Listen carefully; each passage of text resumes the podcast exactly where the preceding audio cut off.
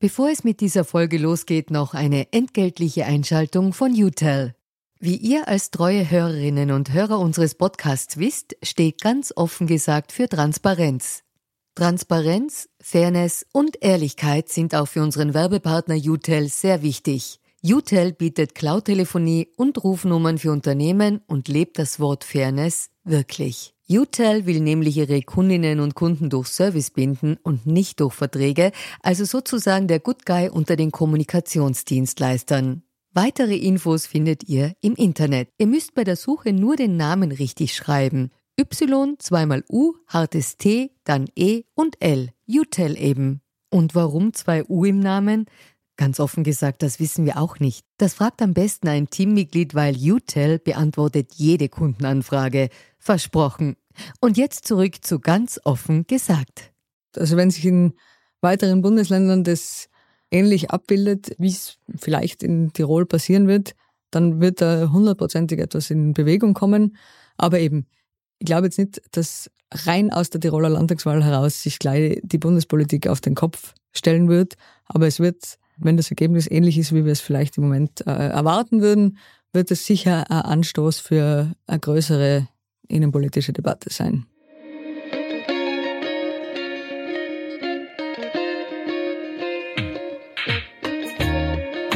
Herzlich willkommen bei Ganz offen gesagt, dem Podcast für Politikinteressierte. Mein Name ist Stefan Lasnik und mein heutiger Gast ist die Politikwissenschaftlerin Lore Hayek. Mit ihr spreche ich über den Machtwechsel in Tirol die Licht- und Schattenseiten der Ära Günter Platter, die aktuelle Situation in der Tiroler ÖVP, über Platters Nachfolger Anton Matle, über mögliche Regierungskonstellationen nach der Landtagswahl im September und über die Frage, ob diese Wahl in Tirol wesentliche Effekte auf die Bundespolitik haben könnte.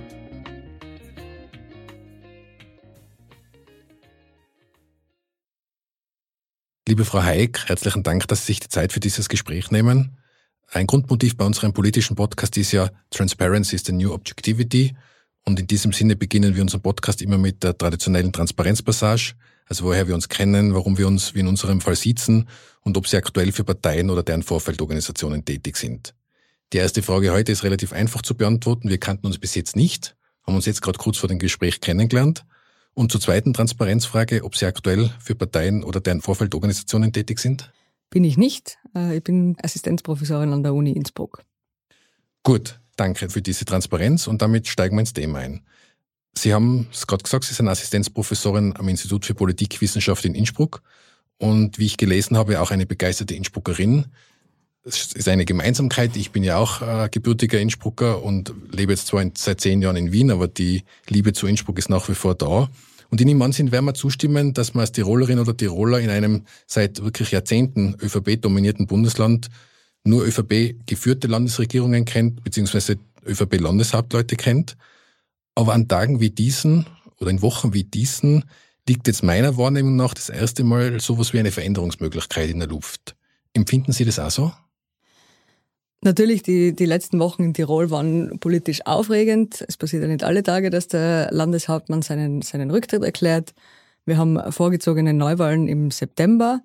Ähm, und ja, es liegt ein bisschen diese äh, Veränderung in der Luft. Man muss schon allerdings sagen, äh, bei den letzten drei Landtagswahlen, und das werden wir im Laufe des Gesprächs wahrscheinlich noch öfter haben, diese, dieses Gefühl, jetzt wird sich etwas groß verändern. Das hat man in Tirol schon öfter gehabt und es ist dann im Endeffekt doch nicht dazu gekommen. Das heißt, wir haben noch drei Monate bis zur Wahl und es kann sich noch sehr viel tun. Aber natürlich immer, wenn so große Ankündigungen oder politische Umbrüche sind, dann hat man so ein bisschen dieses Gefühl, jetzt tut sich tatsächlich was. Das ist spannend, auf das werden wir tatsächlich nur zu sprechen kommen, nämlich diese Veränderung. Und dazu passend finde ich auch, wenn wir einen kurzen Rückblick auf die Ära Blatter werfen und da ist mir in der Vorbereitung wieder was bewusst worden, was ich eigentlich schon wieder vergessen gehabt habe, nämlich der Günther Platter ist ja damals erst im zweiten Anlauf Landeshauptmann geworden. Im ersten Anlauf ist er ja 2002 noch an einer internen Kampfabstimmung am Herwig van Star gescheitert. Also das war eigentlich gar kein so, sage ich, problemloser Beginn. Na, äh, Günther Platter ist tatsächlich erst Landeshauptmann geworden, nachdem Herwig van Star bei der Landtagswahl 2008 recht viel verloren hat. Dann hat äh, Platter eben übernommen. Ähm, man hat aber schon das Gefühl gehabt, dass das dann für ihn die Position war, in der er sozusagen angekommen ist, weil man in, in den Ministerrollen, die er in Wien inne gehabt hat, manchmal ein bisschen das Gefühl gehabt hat, da fühlt er sich nicht besonders wohl. Er hat ja dann einen ziemlichen Umbau vorgenommen bei den Landesräten, äh, die die ÖVP damals gestellt hat im Jahr 2008. Eben wie Sie sagen, nachdem der Herwig van Staar ja zwar eben als Spitzenkandidat in die Wahl gegangen ist, aber für die ÖVP ein sehr schlechtes Ergebnis damals eingeholt hat. Und ich kann mich an diese Zeit schon erinnern, weil ich habe schon den Eindruck gehabt, und das bestätigt eben das, was Sie davor gesagt haben, dass damals so ein Veränderungsgefühl in der Luft gelegen ist. Also der Herwig van Staar war ja in einer lange Zeit in einer großen Koalition mit der SPÖ. Es, war, es hat eine gewisse Erstarrung gegeben im Land. Und ich habe schon damals das Gefühl gehabt, dass der Günther Platter dann frischen Wind reinbringt, eben auch mit den neuen Landesräten. Und war das damals so, dass da schon eine gewisse Bewegung da war? Ich meine, die Landtagswahl 2008, jetzt schauen wir schon relativ weit in die, in die Geschichte zurück, aber die hatte tatsächlich ein bisschen einen Umbruch im Tiroler Parteiensystem gebracht. Damals ist äh, Fritz Dinkhauser mit der Liste Fritz eingezogen, sehr stark, ich weiß nicht, sechs Mandate oder sowas, fünf oder sechs, also aus dem Stand heraus äh, ziemlich viel. Und, äh, und damit hat sich natürlich das Parteiensystem einigermaßen bewegt. Fritz Dinkhauser war ein ehemaliger äh, ÖVPler, der ÖVP-Rebell ist er immer tituliert worden. Und, ähm, und obwohl dann, äh, also die, die Stamm-ÖVP hat dann einfach nicht mehr diese Macht gehabt, die sie, die sie davor inne gehabt hat. Das heißt, das war natürlich insgesamt fürs Parteiensystem und mittlerweile im Rückblick kann man auch sagen nachhaltig, weil die Liste Fritz hat sich ja schon bei zwei weiteren Landtagswahlen inzwischen bestätigt, ist ja einfach das Parteiensystem in Tirol durch diese Wahl gewachsen. Wenn man jetzt zurückblickt auf die Ära Blatter, bei der Vorbereitung ist mir noch ein Vorfall untergekommen, der war jetzt weniger politisch, aber eher so unfreiwillig komisch, als er 2012 den David Alaba in Seefeld bei einem Trainingslager mit den Worten How do you do begrüßt hat, aber das nur nebenbei bemerkt. Vielleicht kommen wir zurück zur Politik. Also 2013 gab es dann ein, glaube ich, für die ÖVP unter Anführungszeichen gutes Wahlergebnis, weil es weniger Verluste waren als prognostiziert und als in den Umfragen angesagt worden sind. Und was damals passiert ist, das hat, glaube ich, diesen Umbruch, den Sie davor beschrieben haben, noch einmal verstärkt, nämlich man hat das erste Mal in der Geschichte eine Koalition mit den Grünen gebildet. Und damit war die SPÖ erstmals seit 1945, das muss man sich einmal vorstellen, in Opposition. Also da ist dann hat dann ein echter Umbruch stattgefunden. Das stimmt und ich nehme an, dass das auch das sein wird, was äh, von der sogenannten Ära Blatter bleiben wird. Zumindest ist das, glaube ich, das, was er sich selbst sehr wünscht, dass das bleibt. Nämlich eben diese Bildung, diese erste Bildung einer schwarz-grünen Koalition. Wir beide, die wir hier sitzen, sind beide FC Wacker Fans, äh, damit hat man das auch dann immer. Das ist ja sehr erfreulich, das haben wir im äh, Vorfeld gar nicht ausgetauscht. Das ist super. äh, Wobei es ja momentan ist es eher schwieriger, Wacker-Fan zu ja, sein, aber gut. Nicht immer, nicht immer leicht, aber wir halten das schon aus. Ja, äh, das ist eben Blatter sein, sein großes Projekt, ja, sein, sein Vorzeigeprojekt und das war auch immer das, was er gegen parteiinterne Widerstände durchgeführt hat. Ja, es hat natürlich schon 2018 äh, also bei der nächsten Landtagswahl dann Menschen geben in der ÖVP, die eigentlich nimmer mit den Grünen weitermachen wollten, äh, gerade bei Punkten wie eben Skigebietsausbau, Naturschutz etc. Aber Platter wollte das unbedingt äh, weiterführen und das hat er jetzt seit beinahe zehn Jahren getan und das wird quasi seine Legacy sein. Interessant ja, dass Sie sagen, 2018 gab es schon Stimmen, die sich durchaus für eine andere Koalitionsvariante lieber entschieden hätten. Ich habe das auch so in Erinnerung. Allerdings war das damals natürlich schwierig, weil gerade die Wahl 2018 hat ja, das war ja wirklich, kann man glaube ich sagen, ein fulminanter Wahlsieg. Ich habe es nochmal aufgeschrieben, über 44 Prozent für die ÖVP. Und damals hat sie ja sehr, sehr stark auf den Kandidaten Platter gesetzt. Also das wäre schwer gewesen, da gegen seinen Willen was durchzusetzen. Eben, deswegen nach dem Wahlergebnis 2018 war klar, dass das, was Günter Platter selbst will, das wird äh, passieren und das war eben die, die Weiterführung der schwarz-grünen Koalition interessante Analyse, dass Sie sagen, das war, das ist quasi die Legacy, weil was ich dann danach in Erinnerung habe, war eher nicht mehr so positiv. Also da war eine gewisse Vergrustung da. Es hat dann Landesrätinnen und Räte gegeben, die schon länger unter der Kritik gestanden sind. Und es war dann auch so, dass gerade in der Ischgl Causa sich die Tiroler Landespolitik nicht gerade mit Ruhm bekleckert hat. Und meine persönliche Einschätzung ist, dass ja die Schwachstellen, die es davor schon gegeben hat, halt in diese Gesundheitskrise ganz besonders nochmal zum Vorschein gekommen sind. Und da ist mir schon aufgefallen, eine gewisse Nicht-Entscheidungsfreudigkeit, nennen wir es mal so. Das ist dann vielleicht der negative Teil, der von der Ära Platter bleiben wird, das Krisenmanagement in der Corona-Krise. Ich beschäftige mich selber auch wissenschaftlich mit äh, politischer Krisenkommunikation und man muss das, glaube ich, in, in zwei Teilen sehen. Das erste ist die Fehler, die passiert sind in den allerersten Tagen der Krise, wo es eben gegangen ist um Ischgl, macht man zu, macht man nicht zu, wie evakuiert man die Leute und so weiter.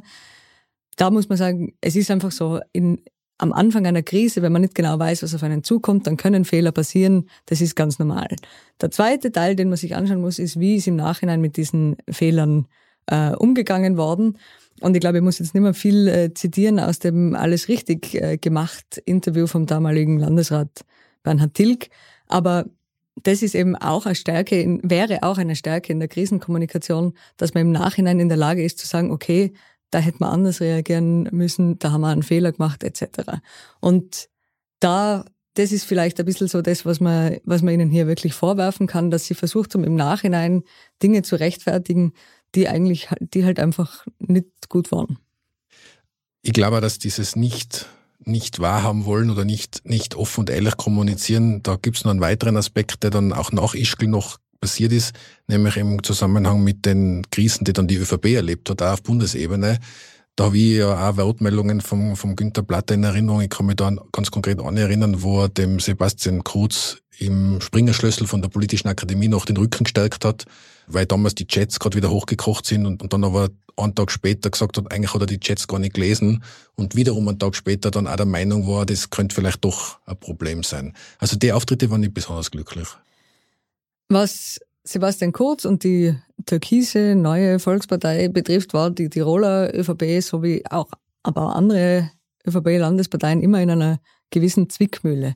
Ja, einerseits ist man auf dieser Welle mitgesurft und der Erfolg bei der Landtagswahl 2018 hat natürlich auch zu, zum Teil damit zu tun, dass Sebastian Kurz da gerade besonders stark war.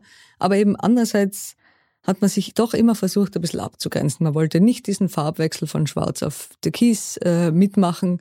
Man hat bezüglich Logo und, und Auftreten nach außen immer eigene Identität sich beibehalten wollen.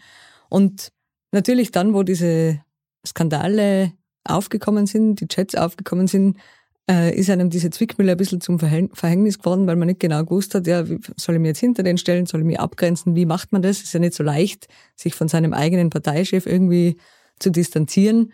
Ähm, ja, also das ist unglücklich, ist glaube ich ein Wort, was das sehr gut beschreibt, weil das ist eine Situation, wo man kommunikativ auch einfach schwer rauskommt.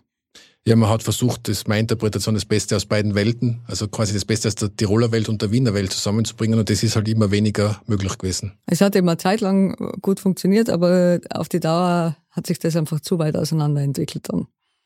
Vielleicht kommen wir jetzt nach diesem Rückblick auf die Ära Blatter, die ja dann mit der Landtagswahl enden wird, auf die aktuelle Situation in der Tiroler ÖVP zurück. Wiederum meine persönliche Einschätzung würde mich Ihre dazu interessieren. Ich glaube, ein Versäumnis kann man dem Günter Platter schon anlasten, nämlich, dass er nicht rechtzeitig einen wirklich anerkannten Nachfolger aufgebaut hat. Und anerkannt man jetzt nicht nur innerhalb der Partei, sondern auch in der Bevölkerung. Wir kommen dann später noch auf die Bekanntheitswerte von seinem Nachfolger zu sprechen. Warum ist das nicht passiert? Man könnte jetzt ein bisschen boshaft sagen, auch das hat in der Tiroler Volkspartei schon Tradition. Ähm, es, hat ja, es hat noch nie eine wirklich besonders geordnete Übergabe gegeben. Ähm, ja, das ist etwas, was man, was man Platter durchaus vorwerfen kann, dass er das nicht gemacht hat, wobei man natürlich nicht weiß, wie lange er das jetzt für sich selber äh, schon sich so vorbereitet hat oder nicht. Ja, das ist natürlich die Kommunikation nach außen hat relativ überraschend stattgefunden, aber wie die interne Vorbereitung und auch von ihm als Person war, wissen wir natürlich nicht. Ähm, die Frage ist jetzt, wie man in dieser kurzen Zeit eben diesen Nachfolger tatsächlich aufbaut und bekannt macht, weil gerade der Bekanntheitsgrad ist jetzt natürlich bei, bei Anton Matle ein bisschen ein Problem. Vielleicht können wir noch, bevor wir zu dem Thema kommen, zur Person Toni Matle, vielleicht noch zu der Art und Weise, wie dieser Übergang jetzt äh, kommuniziert worden ist. Ich habe schon den Eindruck, dass er nicht nur die externen, sondern auch die internen damit überrascht hat. Zumindest lassen die Reaktionen die ja relativ schnell und durchaus kritisch waren aus der eigenen Partei, speziell jetzt aus dem Wirtschaftsbundlager, namentlich die Herren Hörl und Walser, das hat ja nicht lange auf sich warten lassen. Also die waren ja relativ schnell mit Reaktionen, die schon darauf hindeuten, dass das intern nicht mit allen abgesprochen war. Das hängt auch ein bisschen damit zusammen mit der vorigen Frage. Ja, er hat keinen Nachfolger aufgebaut. Wozu das natürlich geführt hat, war, dass sich andere Leute selber als Nachfolger ins Spiel gebracht haben, mehr oder weniger offensiv. Einer davon, Christoph Walser, der Wirtschaftskammerpräsident. Und ich glaube, das ist ein sehr, oder war ein sehr offenes Geheimnis in Innsbruck, dass äh, das nicht äh, Günter Blatters Wunschnachfolgekandidat war. Und diese, dieses Manöver, was er da gemacht hat mit der Präsentation des Nachfolgers, wo tatsächlich offensichtlich nur ein sehr, sehr kleiner Kreis involviert war, das äh, hat aus seiner Sicht sehr erfolgreich dazu geführt, eben den äh, Walser da jetzt äh, außen vor zu halten. Und dennoch, Toni Matle ist ja auch Wirtschaftsbundmitglied, dennoch nicht den Wirtschaftsbund als Ganzes so vor den Kopf zu stoßen. Es hat sogar mal kurze Zeit die Vermutung gegeben, dass eben aufgrund der mangelnden Bekanntheit von Toni Matle vielleicht sogar vor der Wahl doch noch was geändert wird. Glauben Sie an das? Es tut sich jetzt ein bisschen was intern im Personal der Volkspartei. Aber um jetzt große Änderungen in der Landesregierung durchzuführen, es wird jetzt einfach alles ein bisschen knapp. Es, ist, nächste Woche ist Schulschluss, dann beginnt die Urlaubszeit. Das ist eigentlich die Zeit, wo es auch politisch immer ein bisschen ruhiger wird, wo die Leute jetzt kein Interesse haben, irgendwelche großen Veränderungen noch äh, mitzuverfolgen. Ich glaube es eher nicht, aber die letzten Wochen haben gezeigt, dass man eher nicht so gut in die Zukunft schauen kann in Tirol. Also meine Einschätzung ist eher nicht, aber ich lasse mich nicht darauf festnageln, dass jetzt sicher nichts passiert. Wobei, und da komme ich zurück auf unseren Eingang, es ist ja schon mal passiert, dass der Landeshauptmann-Kandidat nach der Wahl dann doch nicht Landeshauptmann geworden ist. Also es ist damit ja noch nicht gesagt, was nach dem 25. September wirklich passiert und wer denn die Landeshauptmann-Position soll die ÖVP den die Landeshauptmann dann wirklich bekleidet. Weil der Van Sta ist auch als Landeshauptmann angetreten und dann ist es der Günter Platter geworden. Na, also erstens wissen wir nicht, wie gut die ÖVP abschneiden wird und wie dann eine mögliche Regierungskonstellation ausschauen wird. Wenn die ÖVP den Landeshauptmann stellt, würde ich jetzt schon davon ausgehen, dass es Anton Matle wäre, weil sonst wäre die ganze Aktion ein bisschen absurd. Also dazu müssten sie schon wahnsinnig viel verlieren, ähm, damit es hier noch einmal einen personellen Wechsel gibt. Auszuschließen ist es nicht, aber ich glaube, der Plan ist jetzt schon so, das so durchzuziehen. Wobei zum Stichwort wahnsinnig viel verlieren. Die letzte Umfrage, die mir zumindest bekannt ist, ist eine IMAD-Umfrage im Auftrag der Kronenzeitung. Und die muss ja bei der ÖVP in Tirol auf, also das muss ja mit einer totalen Alarmstimmung beantwortet werden, eigentlich als, als Tiroler Volkspartei, weil laut der kommt die Volkspartei auf 30 Prozent.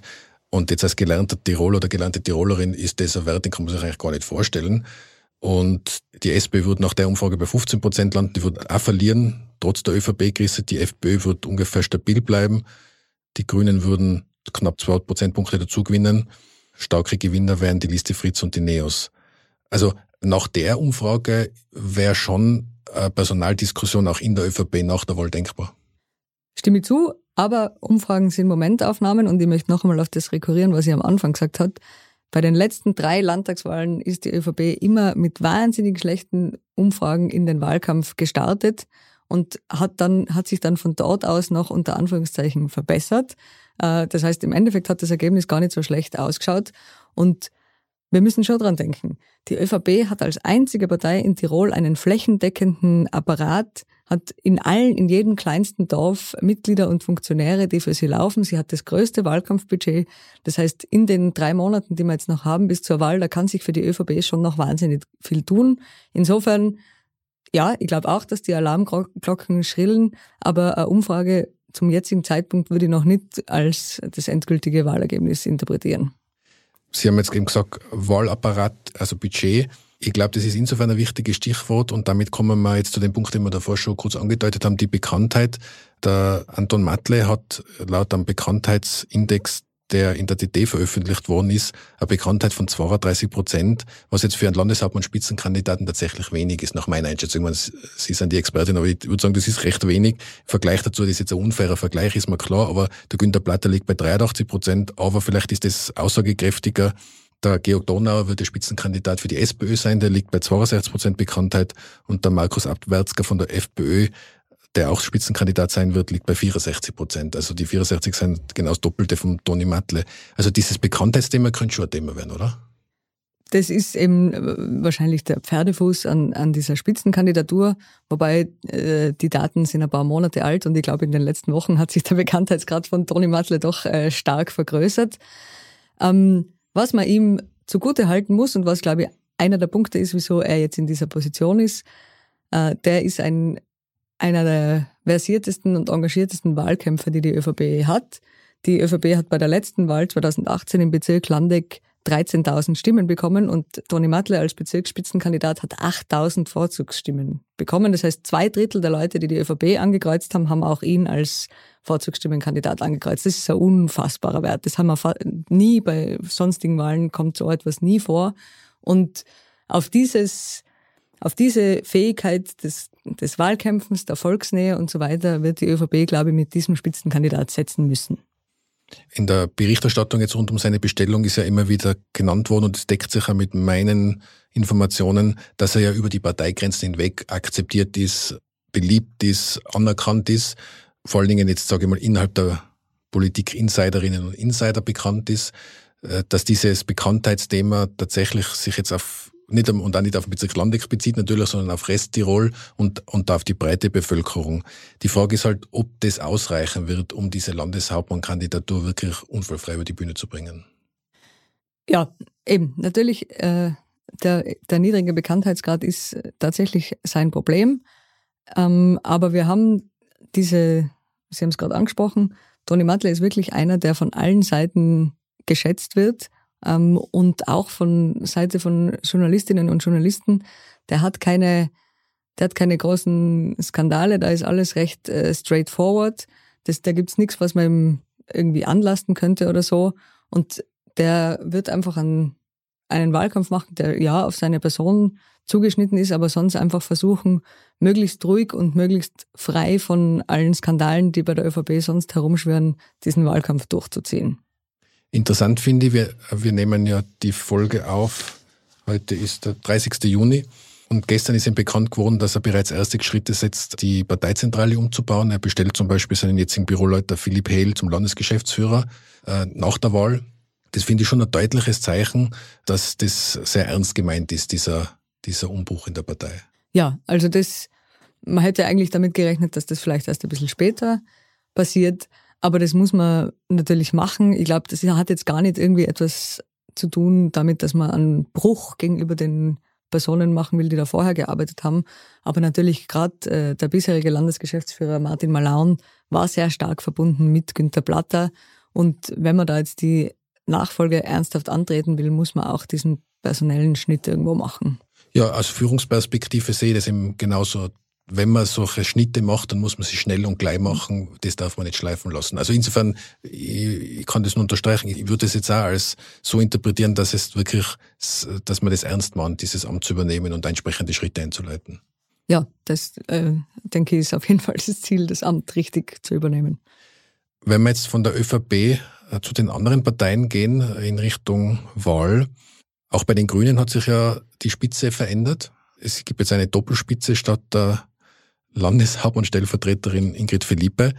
Da gibt sie auch die Vermutung, dass das auch ein Argument für den Gunter Platters gewesen sein könnte, nicht mehr weitermachen zu wollen, weil diese Achse zwischen ihm und der Ingrid Philippe hat nach meiner Wahrnehmung sehr gut funktioniert. Da hat es ein gewisses Vertrauensverhältnis gegeben, da hat man hat man gut zusammengearbeitet und keine Ahnung, vielleicht wäre das auch so weitergegangen, aber das weiß man natürlich nicht. Aber dieser Wechsel bei den Grünen würde mich zwei Sachen interessieren. Erstens, glauben Sie, dass das Auswirkungen gehabt hat auf die Entscheidung von Günter Platter und wie wird sich das für die Grünen selbst auswirken? Also zur ersten Frage, das ist eine schöne Geschichte, die man sich in der Innsbrucker und Tiroler Politlandschaft gegenseitig erzählt. Ich persönlich glaube nicht, dass die Tiroler Volkspartei ihre Personalentscheidungen an den Personalentscheidungen von anderen Parteien ausrichtet. Ich glaube, dass das äh, etwas damit zu tun hat, wie sich Leute in der eigenen Partei neu orientieren wollen. Aber die Geschichte passt natürlich dazu und sie lässt sich gut erzählen. Ich bin davon überzeugt, dass das nicht äh, der Grund ist. Zur zweiten Frage, was bedeutet das für die Grünen? Ja, da ist auch einfach eine personelle Zäsur. Ingrid Philippe wird aufhören, die äh, bisherige Landesrätin Gabi Fischer wird meines Wissens äh, nimmer antreten. Ähm, und das bedeutet, dass es eine ganze Reihe an neuen, jungen, frischen Kandidaten, Kandidatinnen geben wird. Ähm, soweit ich weiß, wählen die Grünen in zwei Wochen oder so ihre, ihre Spitze, also eure Liste. Die Spitze haben sie ja schon gewählt mit äh, Gibi Meier und Petra Wohlfahrtsstätter. Und ja, da wird sich zeigen, was das für ein Mix an Personen ist. Ähm, wichtig ist, glaube ich, dass man sich schon auch, dass man nicht nur neue Leute drauf hat, sondern dass man auch Leute mit einer gewissen politischen Erfahrung hat. Weil wenn die Grünen, sollten die Grünen wieder in einer Landesregierung sein, in welcher Konstellation auch immer, dann brauchen sie ja politisches Personal, das das Geschäft im Landtag auch versteht. Ich finde es ja immer total spannend in Wahlkampfzeiten, das ist ja wurscht ob auf Bundes- oder Landesebene, dass wie dann die bisherigen Koalitionspartner miteinander umgehen, weil während der Regierungszeit ähm, lässt man natürlich wenig Streit nach außen zu und da wenig Unterschiede nach außen zu, halt gerade so viel, glaube ich, dass man die eigene Klientel nicht völlig vor den Kopf stoßt und dann entfernt sich das wieder im Wahlkampf, da bezieht dann jeder wieder seine Positionen und dann, äh, wenn man dann ein Koalitionsabkommen trifft, dann führt das wieder zusammen. Glauben Sie, dass das äh, sich, und das deutet einiges darauf hin, in so aktuellen Thema wie jetzt gerade wieder das Wolfsthema, da finde ich, werden jetzt die Töne schon schärfer zwischen mhm. den, um, um, passiert das, um damit in so einer Phase auch wieder das eigene Profil geschärft wird für die Wählerinnen und Wähler? Ja, also das Wolfsthema ist, äh, ist genauso ein Thema, wo man genau weiß, die, die ÖVP, also insbesondere der Bauernbund und die Grünen haben einfach diametral entgegengesetzte Positionen. Äh, jeder und jede von uns, die hin und wieder wandern geht auf irgendwelche Almen, kennt diese riesigen Transparente gegen den Wolf, die, die überall hängen. Ähm, ich persönlich glaube, dass es nicht, dass der Wolf jetzt kein zentrales Wahlkampfthema sein kann, weil es einfach im Endeffekt nur eine kleine Gruppe der Bevölkerung tangiert und weil wir im Moment so große Probleme in der Welt und auch in Tirol haben, äh, dass wir ein paar Raubtiere vielleicht einfach aushalten müssen. Aber das mit dem Profil schärfen, das kann schon passieren, oder? Dass, sich, dass jetzt solche Themen anders behandelt werden wie zu, sage ich, ganz normalen Zeiten. Ja, das ist natürlich insbesondere wichtig für den kleinen Koalitionspartner, dem ja immer, also nicht nur hier, sondern allgemein wird dem kleinen Koalitionspartner oft vorgeworfen, man gibt sich quasi auf, man, man ist nur mal das Anhängsel von der größeren Partei Kriegt und so. aus der Bundespolitik jetzt ein bisschen bekannt vor. Ja, es gibt es in der Bundespolitik, aber das hat das hat's immer bei allen äh, Regierungen in der Form schon gegeben. Und das wird für die Grünen natürlich bedeuten, dass solche Themen wie Klimaschutz, Naturschutz, äh, Skigebietserweiterung und, und so, also das ist, glaube ich, ein bisschen die altbekannte, sind die altbekannten Themen, auf die die Grünen hier setzen werden, wo sie ein Alleinstellungsmerkmal haben.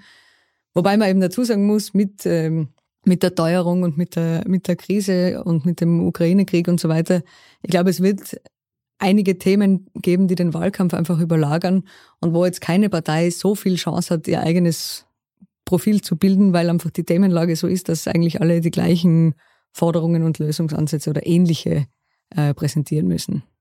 Vielleicht zum Thema Koalition, kurzer Blick auf die SPÖ da fällt mir auf, das fällt mir schon seit längerer Zeit auf, ich würde sogar sagen schon seit ein, zwei Jahren, da gibt's meiner Einschätzung nach schon gewisse Anbiederungstendenzen, nenne ich es jetzt einmal, also an, oder nennen wir es Andienungstendenzen, ist vielleicht neutraler, aber ich glaube, nach meiner Einschätzung nach, die SPÖ wäre durchaus interessiert, eben dieses, was es seit 1945 bis zur schwarz-grünen Regierung gegeben hat, diese Regierungsbeteiligung durchaus wieder aufleben zu lassen.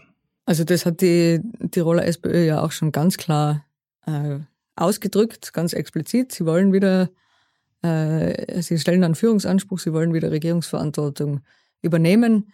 Man sieht es auch sehr stark an der Positionierung von Georg Dornauer als Person, der ja durchaus ein bisschen so ein Enfant terrible war in der Tiroler Politik, aber auch in seiner eigenen Bundespartei und der sich jetzt schon seit einiger Zeit sehr zurücknimmt und versucht irgendwie auf eine sehr staatstragende Art und Weise zu agieren. Das heißt, von Seiten der SPÖ, glaube ich, ist, ist die Marschrichtung klar und die heißt, man möchte wieder in die Regierung. Jetzt nach der letzten Umfrage, die wir davor zitiert haben, wäre ja eine Zwei-Konstellation gar nicht möglich. Also ist es auf alle Fälle wert, dass noch einen Blick auf die anderen drei Parteien werfen. Jetzt, was das Führungspersonal betrifft, hätte ich jetzt gesagt, ist es, gibt es bei Liste Fritz, FPÖ und NEOS relativ Stabilität. Was ist sonst Ihre Einschätzung zu den drei Parteien? Also bei der, bei der Liste Fritz, die haben sich ja jetzt entschieden, mit äh, Andrea Haselwanter-Schneider anzutreten, die einzige Spitzenkandidatin. Das heißt, die werden natürlich insbesondere auf die... Ist leider ein Armutszeugnis ja, für Tirol. das ist leider so an der Stelle, Mal. An der Stelle ja. erwähnt. Weil, und wenn es den Wechsel nicht gegeben hätte, hätte es überhaupt keine Spitzenkandidatin Ja, ja, eben. Na, das haben sie dann natürlich wartend darauf, was die anderen machen, äh, ist das, glaube ich, eine recht schlaue Entscheidung, das so zu machen, weil man natürlich auf Frauen als Zielgruppe setzen kann und einfach nur auch die Sichtbarkeit bei den äh, bei Podiumsdiskussionen und Fernsehauftritten und so weiter gegeben ist. Äh, bei den Neos läuft meines Wissens gerade die, die Auswahl, also Dominik Oberhofer wird Spitzenkandidat sein. Wer danach kommt, sind sie gerade am Auswählen. Auch die Neos haben immer ein bisschen ein Frauenproblem. Haben wir jetzt im Moment äh, zwei Leute im Landtag und die sind beide Männer. Also hier wird es wichtig sein, tatsächlich auch mal eine Frau nach vorne zu bringen. Äh, und die FPÖ tritt weiterhin mit Markus Abwärtsger an. Und ich glaube auch ein relativ ähnliches, konstantes Team zu dem, was sie bisher im Landtag gehabt haben. Dazu noch eine letzte Frage jetzt, was die anderen Parteien betrifft, würde mich Ihre Einschätzung interessieren. Wird es die MFG in den Landtag schaffen? Da bin ich mittlerweile überzeugt, dass das nicht der Fall sein wird, aus zwei Gründen oder eigentlich aus drei Gründen. Erstens, die Corona-Impfpflicht ist abgeschafft und damit ist dieses äh, zentrale Thema für die MFG weg. Der frühe Wahltermin im September hat man ja auch immer kolportiert, dass der ein Grund dafür ist, dass wir eben nicht wieder mitten in einer Corona-Welle stecken. Wir sehen angesichts der aktuellen Entwicklungen, dass das vielleicht doch der Fall sein kann, aber weiß man nicht. Und der dritte Punkt ist, äh, was sehr oft passiert bei so neuen Parteien, die so schnell aus dem Nichts entstehen, ist, dass sie auch recht schnell wieder zerbröseln. Auch das sieht man im Moment bei der MFG, zumindest bei der MFG Tirol, dass da man sich auch personell streitet. Also ich bin mir sicher, dass sie nicht in den Landtag kommen und ich wäre mir jetzt nicht einmal sicher, ob sie überhaupt antreten.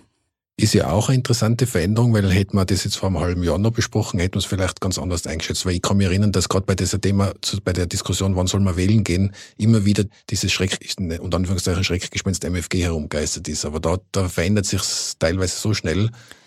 Ja, eben gerade bei so neuen Bewegungen, ich meine, wir haben das ja in der Vergangenheit oft gesehen, bei, bei Team Stronach, bei Liste Pilz und so weiter, bei so neuen Bewegungen, die schnell wachsen und wo schnell Leute andocken, dann ist es einfach eine extrem heterogene Gruppe an Menschen, die sich da gemeinsam politisch engagieren wollen. Und wenn, wenn man das nicht schafft, da Struktur aufzubauen und das auch entsprechend zu führen und, und zu, zu in eine bestimmte Richtung zu lenken, dann kann das eben sehr, sehr schnell wieder zerfallen. Ja, und jetzt sitzt im einen oder, oder anderen Gemeinderat, sitzt halt jetzt jemand von der MFG, ich glaube nicht, dass das eine sehr nachhaltige Entwicklung sein wird. Ja, und wie Sie richtig gesagt haben, da noch dazu, wenn der, Außen, der wichtigste Außenfeind, nämlich die Corona-Politik, einen Hintergrund rückt, auch aufgrund der anderen Krisen, die auf uns zukommen, Klimakrise, Ukraine-Krise, Teuerung, ist es, glaube ich, noch schwieriger, das irgend so, so ein heterogenes Gebilde zusammenzuhalten. Ja, eben. Also die, die, die MFG-Partei hat einen sehr kurzen Zeitraum gehabt, wo sie die Möglichkeit hat, äh, was zu gewinnen. Zufällig waren in dem Zeitraum eben die Oberösterreich-Wahl und die Tiroler Gemeinderatswahl. Ja, okay, aber ich glaube nicht, dass es nachhaltig hängen bleiben wird.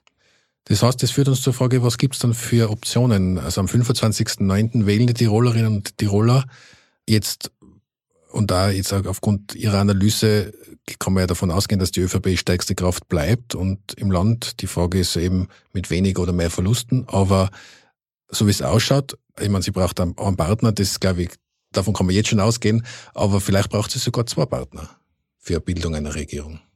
Ja, also das ist richtig, die ÖVP wird die stärkste Partei bleiben. Davon kann man tatsächlich mit ziemlicher Sicherheit ausgehen. Ähm, wenn man jetzt einmal ich weiß, ich habe selber gesagt, Umfragen sind Momentaufnahmen, aber wenn man die aktuelle Umfrage annimmt, dass das so bleibt, äh, dann geht sich gar keine Zweierkoalition aus. Ähm, dann geht sich aus eine Koalition von der ÖVP mit zwei anderen Parteien.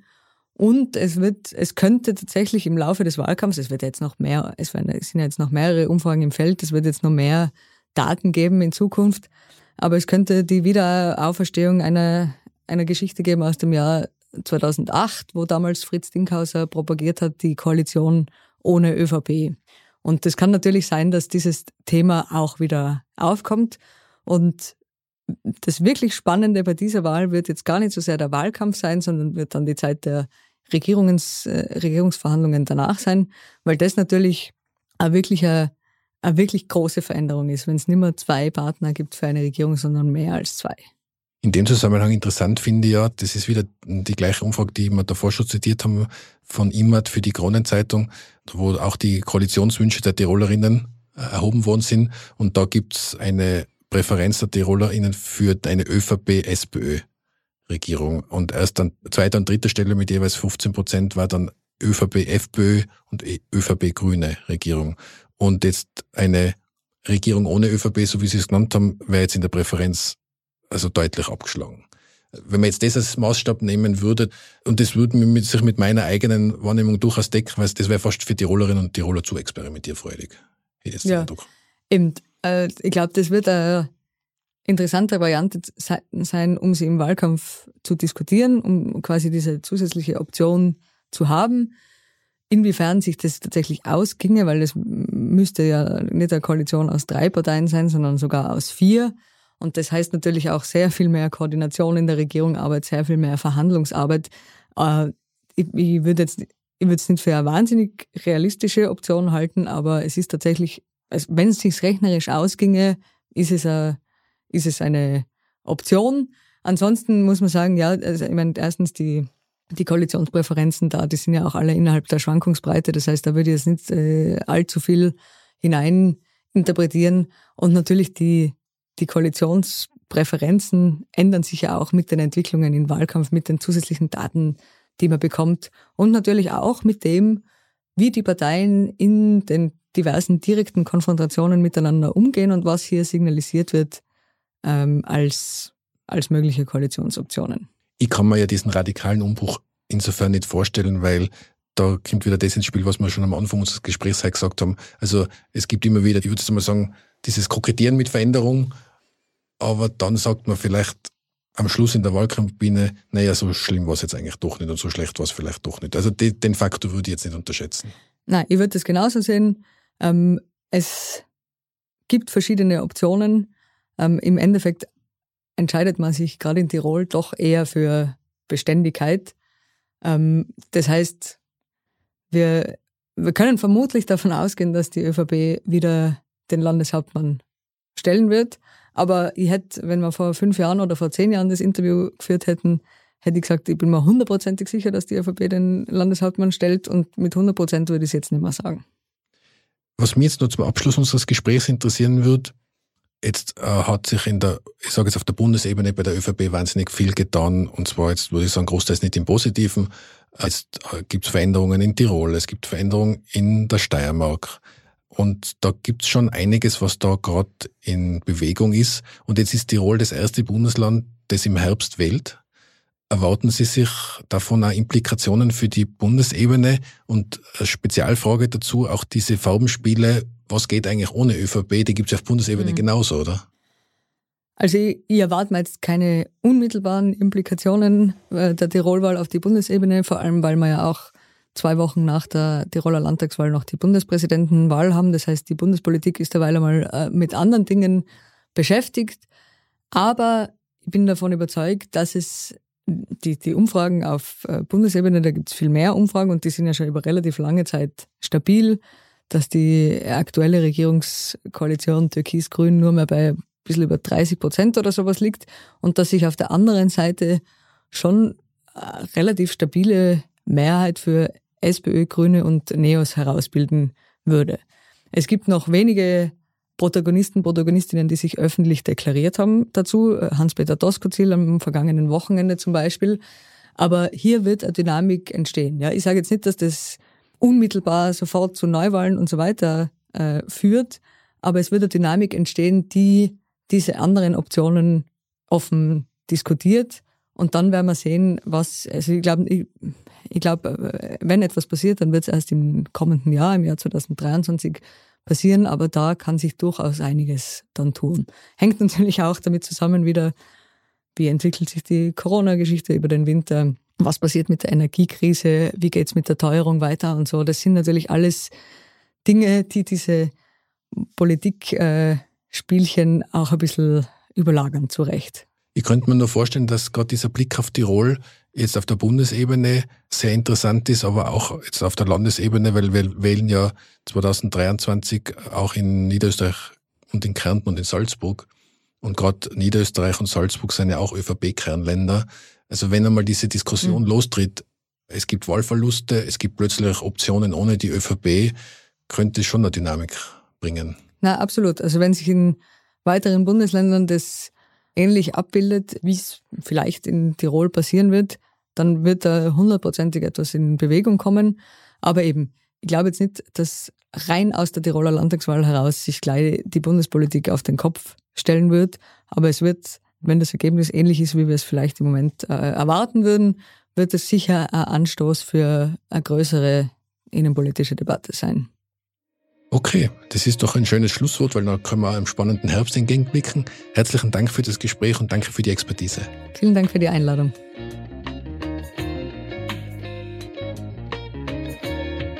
Das war die heutige Folge von Ganz offen gesagt.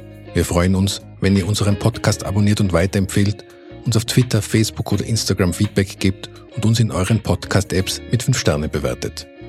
Zum Abschluss möchte ich euch wie immer noch einen anderen Podcast empfehlen. Diesmal ist dies der Podcast Konsumdialoge. Host Beatrice Frasel hat beim österreichischen Konsumdialog, der im Mai 2022 in Hallein stattfand, die Expertise und Meinungen der anwesenden Expertinnen und Experten eingefangen und daraus einen sehr hörenswerten Tagungspodcast kreiert. Am besten selbst reinhören unter www.konsumdialoge.at-podcast.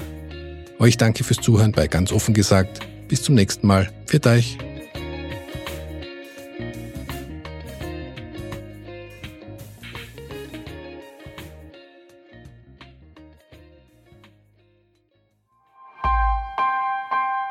Missing Link